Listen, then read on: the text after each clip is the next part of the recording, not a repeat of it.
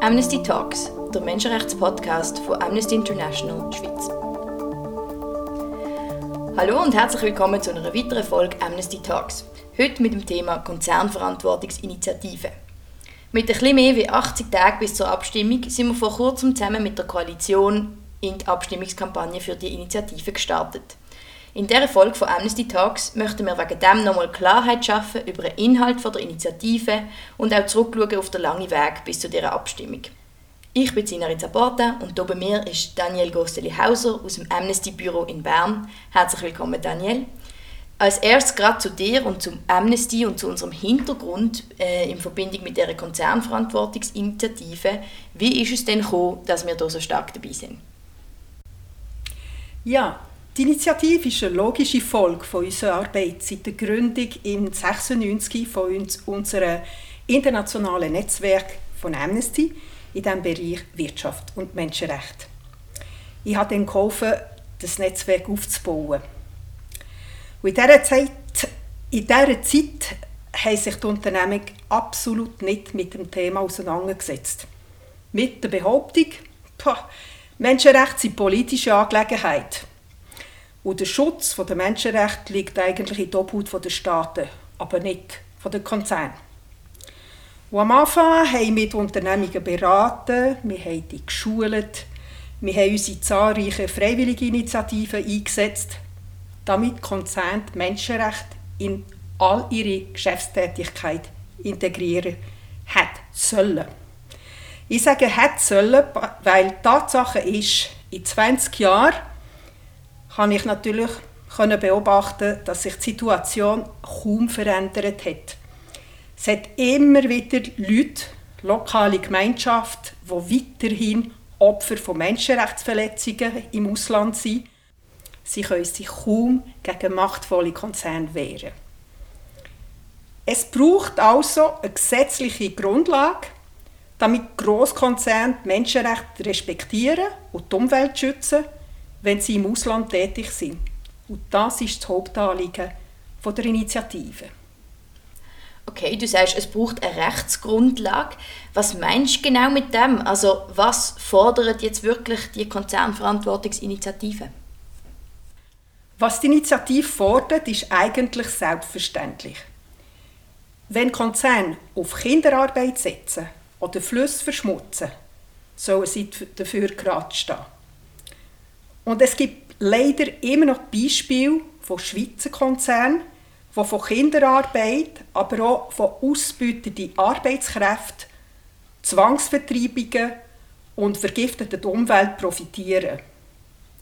Man muss auch betonen, dass Konzerne häufig in Ländern präsent sind, die von Korruption betroffen sind und wo die Betroffenen kaum Zugang zur Justiz haben.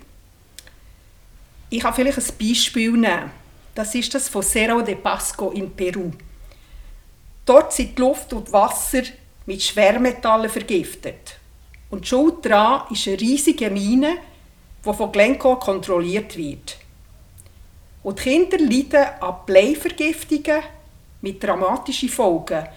Sie leiden an Blutarmut, an Behinderungen, an Lähmungen.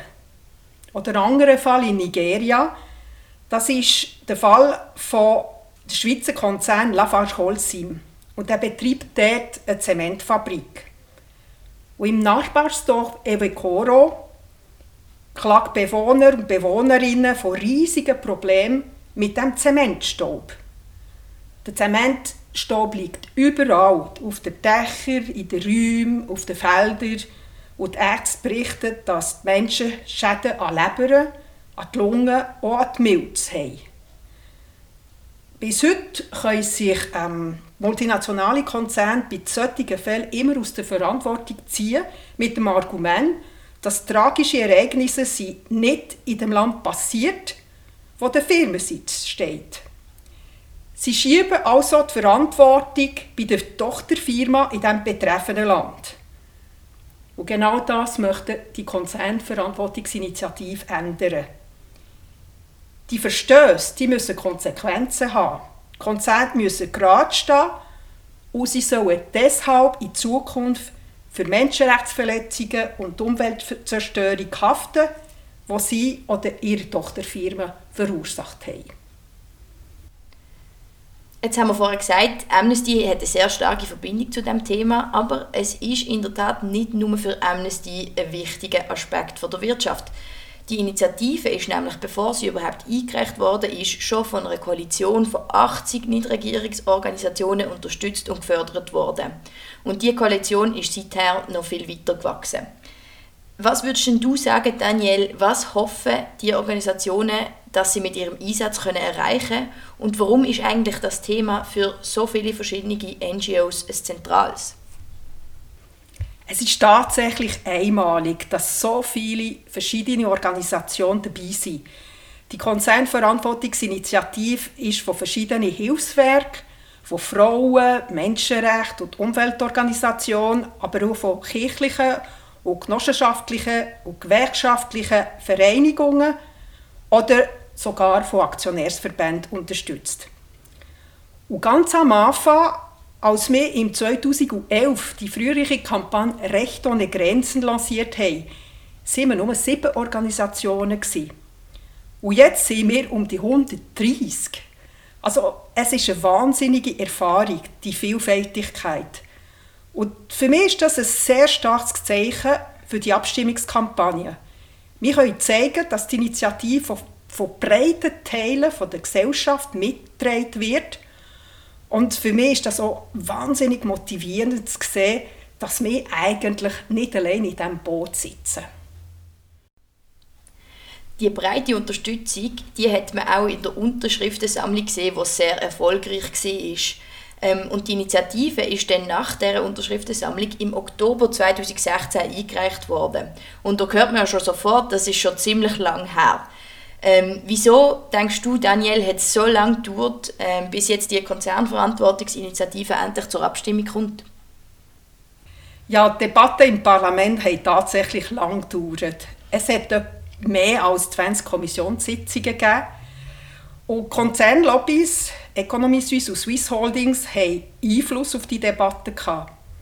Und die haben sich schlussendlich auch können durchsetzen Dabei hat der Nationalrat im 2018 einen Gegenvorschlag zur Konzernverantwortungsinitiative ausgearbeitet und angenommen. Es ist ein Kompromiss, der auch von wichtigen Teilen der Wirtschaft, unter anderem, unter anderem äh, das IG Detailhandel, äh, wo Migro und Coop dazugehören. Oder GEM in, in äh, Genf, das ist der Groupement des Entreprises Multinationales oder die FAIR, Fédération des Entreprises Romandes. Und all die haben den Gegenvorschlag unterstützt. Der Ständerat hat nicht mitziehen und er hat sich schlussendlich auch durchgesetzt mit einem Alibi-Gegenvorschlag, der von Bundesrätin Keller-Sutter kurzfristig letztes Jahr im August ausgearbeitet hat. Der Vorschlag ist aber ein Papiertiger und er ist wirkungslos. Konzerne müssen ja nur Bericht erstatten. Sie können sogar berichten, dass sie gar nichts machen. Und sie haften nicht im Fall von Menschenrechtsverletzungen oder Umweltverschmutzung. Aber wir wissen, dass gerade die skrupellosten Großkonzerne noch so gerne Hochglanzbroschüren publizieren. Und ich denke, Konzerne werden erst dann anständig wirtschaften, wenn Menschenrechtsverletzungen auch Konsequenzen haben und dass sie dafür müssen gerade stehen Und als kleines Beispiel, ich habe letztes Jahr mit meiner Kollegin von Amnesty in Dänemark geredet. Äh, Dänemark verfügt über eine ähnliche Gesetzgebung schon seit mehr, wahrscheinlich mehr als sechs Jahren. Und sie sind eigentlich das erste Land, wo, wo das, äh, das Gesetz hat, ausgearbeitet Und ich habe sie gefragt, du, aber welche Bilanz ziehen von dieser, von dieser Gesetzgebung? Und sie hat gerade gelacht. Und sie hat gesagt, weißt du was, das ist absolut wirkungslos. Wir haben keine bedeutenden Verbesserungen festgestellt, weil Konzerne müssen einfach berichten und sie können berichten, dass sie nichts machen und sie müssen für nichts haften. Also das bringt nicht viel. Also du sagst, eine Berichterstattungspflicht wäre in diesem Fall nicht wirksam, um die Konzernverantwortung zu fördern. Wie stehst du nach deiner Erfahrung zu schließen zu freiwilligen Nachhaltigkeitsinitiativen von Konzernen? Könnte man darauf abbauen? Ja, wenn ich es am Anfang schon gesagt habe, ähm, die freiwillige Initiative länger nicht. Wenn wir wirklich einen wirksamen Schutz gegen Menschenrechtsverletzungen garantieren will. Da sie freiwillig sind, sind sie auch nicht verpflichtend. Und die skrupellosen Konzerne schließen sich meistens denen nicht an. Das haben wir mehrmals festgestellt. Dazu sehen auch die Initiative meistens keinen Sanktionsmechanismus vor. Sie bieten auch keinen Zugang zur Justiz für Geschädigte. Und das ist wirklich ein Hauptpunkt. Okay, also du sagst, weder Berichterstattung noch freiwillige Massnahmen können die Situation wirklich verbessern. Was sind denn gegenüber diesen zwei Optionen die Mechanismen, die die Initiative wirklich vorsieht? Für die Mechanismen zu erklären, ist am einfachsten, wenn wir ein konkretes Beispiel nehmen. Wir haben eine Tochterfirma von Glencore und die verursacht eine Umweltkatastrophe in Tschad. Nach starkem Regen und wegen einem undichten Auffangbecken vergiften Chemikalien aus der Erdölproduktion einen Fluss. Und das führt bei Kindern und Erwachsenen zu Brandblasen auf der Haut und Nutztiere der Dorfbewohner und Bewohnerinnen verenden.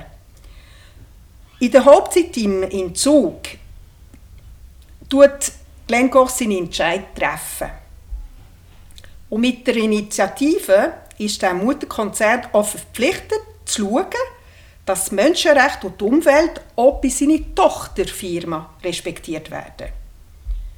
Und wenn, wie in diesem Fall, es doch zu Verstößen kommt, dann haftet der Mutterkonzern im Zug, weil er seine Tochterfirma zu wenig gut instruiert hat.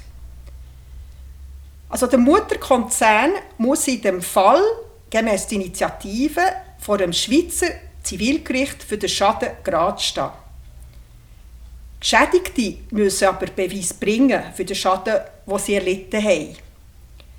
Sie müssen unter anderem auch beweisen können, dass Glencore in der Schweiz seine Tochter kontrolliert. Der Mutterkonzern kann sich aber von der Haftung befreien, wenn der nachweisen kann, dass er die Verantwortung gegenüber seiner Tochterfirma wahrgenommen hat und in diesem Fall richtig instruiert hat und dass er die Kontrolle durchgeführt hat. Okay, das klingt doch eigentlich schon sehr logisch. Gibt es in anderen Ländern denn auch schon Beispiele, wo solche äh, Initiativen eingeführt worden sind? Ganz genau. Frankreich verfügt über ein vergleichbares Gesetz seit 2017. Als Beispiel in Kanada steht der Rohstoffkonzern Hudbay vor Gericht, weil seine Tochterfirma in Guatemala vorgeworfen wird, in Vertreibungen und Massenvergewaltigungen involviert war. Und ich habe da Opfer getroffen, in Genf, an der UNO. Und die Geschichte, die sie mir erzählt haben, war elend traurig. Und es ist wichtig, dass der Hauptkonzern für seine Tochterfirma haftet. In Großbritannien ist eine Klage gegen den Bergbaukonzern Vedanta hängig, weil die Tochterfirma Trinkwasser in Sambia versucht hat. Und in der Europäischen Union geht es auch vorwärts jetzt mit den Regelungen von internationalen Konzernen. Also mit der Frage der Haftung von den international tätigen Firmen, wenn sie Menschenrechtsverletzungen begehen oder verbindliche Umweltstandards missachten. Der Didier Reinders, der ist Justizminister in der EU-Kommission, der sagt, wir müssen jetzt handeln. Es braucht verbindliche Anforderungen für Konzerne und sie müssen haften für den Schaden, den sie verursachen. Es gibt auch eine Studie über die bisherige Realität der Konzernverantwortung in den EU-Staaten. Und sie hat gezeigt, dass unverbindliche Regeln und bloße Berichterstattung nichts bringen. Und der Fazit von dem EU-Kommissar Reinders ist, eine Regulierung ohne Sanktion ist keine Regulierung. Und das, denkt mir, ist genau der Satz, der für uns auch gilt in der Schweiz. Ja, das bringt es doch schon mal sehr auf den Punkt. Ähm, auch jetzt in der Abstimmungskampagne engagieren sich wieder sehr viele verschiedene Organisationen und Aktivisten und Aktivistinnen für das Ja an der Urne. Ähm, was würdest du sagen, ist an dieser Kampagne jetzt wirklich speziell und wie werden wir die aufziehen? Was die Kampagne speziell macht, ist ihre Vielfältigkeit, die Vielfältigkeit der Organisationen, die dabei sind. Und sie ist auch nur von der Organisation die der Zivilgesellschaft lanciert worden. Was sie auch besonders macht, ist, dass sie noch zusätzlich von zahlreichen Persönlichkeiten aus wichtigen Kreisen unterstützt ist. Wir haben fast 300 Unternehmer und Unternehmerinnen, die sich zum Komitee für verantwortungsvolle Unternehmungen zusammengeschlossen haben. Es gibt auch ein bürgerliches Komitee für Konzernverantwortung mit mehr als 300 Unterstützer und Unterstützerinnen. Und das sind Leute aus ganz verschiedenen Parteien wie BDP, SVP, CVP, FDP, äh, GLP, also es ist ein ganz breites Spektrum. Und nebst den 130 Organisationen von der Zivilgesellschaft, der Wirtschaftskomitee, der bürgerlichen Komitee steht noch ein Komitee von der Kille für die Konzernverantwortungsinitiative und die spielen natürlich eine ganz wichtige Rolle und die tragen die Initiative mit in allen Kirchgemeinden in der Schweiz. Und wir haben noch ähm, über 350 Lokalkomitees, die hinter der Initiative stecken. Und das ist natürlich extrem wichtig. Was noch wichtig ist in dieser Kampagne, ist, dass wir unsere Anliegen müssen breit bekannt machen müssen. Wir haben immer das Gefühl, vor allem für mich, ich arbeite ja seit elf Jahren an dieser Kampagne, ja, das kennt doch jeder und jeder in der Schweiz. Das ist eben wahrscheinlich nicht der Fall. Selbst wenn wir die guten Überraschungen haben, wie heute, als ich mit dem Velo bin, habe eine Dame getroffen, die hat äh, die Fahne am Velo gehabt. Gestern ist, äh, ist eine andere Person mit den Taschen in die Stadt herumgelaufen. Man sieht überall die, äh, die orangen Fahnen aufgehängt. Das, das ist natürlich sehr schön. Aber wir, wir müssen weiterhin ähm, die Leute überzeugen.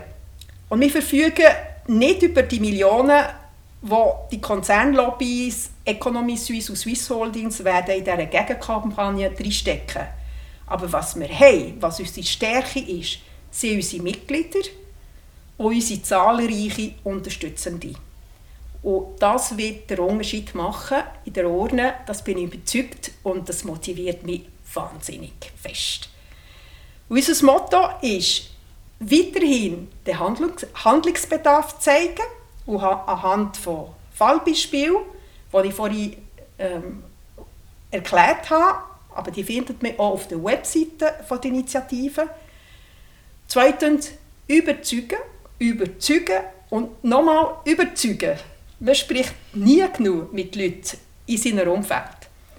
Mit der Familie, klar, man hat auch Zeit, man trifft die Leute, aber mit den Bekannten, vielleicht auch die Arbeitskollegen und Arbeitskolleginnen oder die Leute, die mit uns Sport treiben.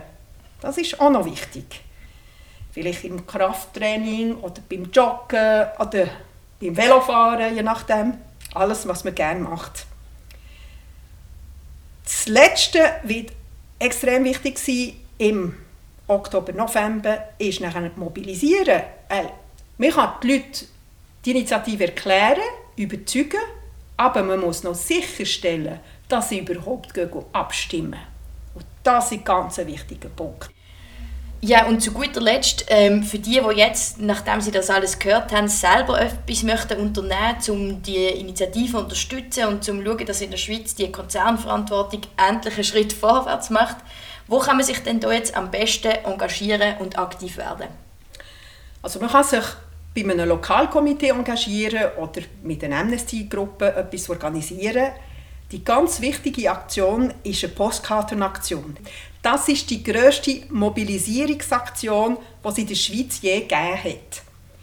Wir wollen, dass tausende äh, Unterstützer und Unterstützerinnen wie du und ich insgesamt 500'000 Bekannte und Familienmitglieder mit handgeschriebenen Postkarten ans Abstimmen erinnern. Das wird eine wichtige Aktion sein und äh, es ist ein Appell an alle, da mitzumachen. Genau, und diese Postkarte wie auch alle weiteren wichtigen Informationen zu der Initiative und dem Beispiel, das Daniel heute angesprochen hat, findet ihr auf der Website von der Initiative konzerninitiative.ch. Und damit kommen wir auch schon zum Ende der heutigen Folge Amnesty Talks.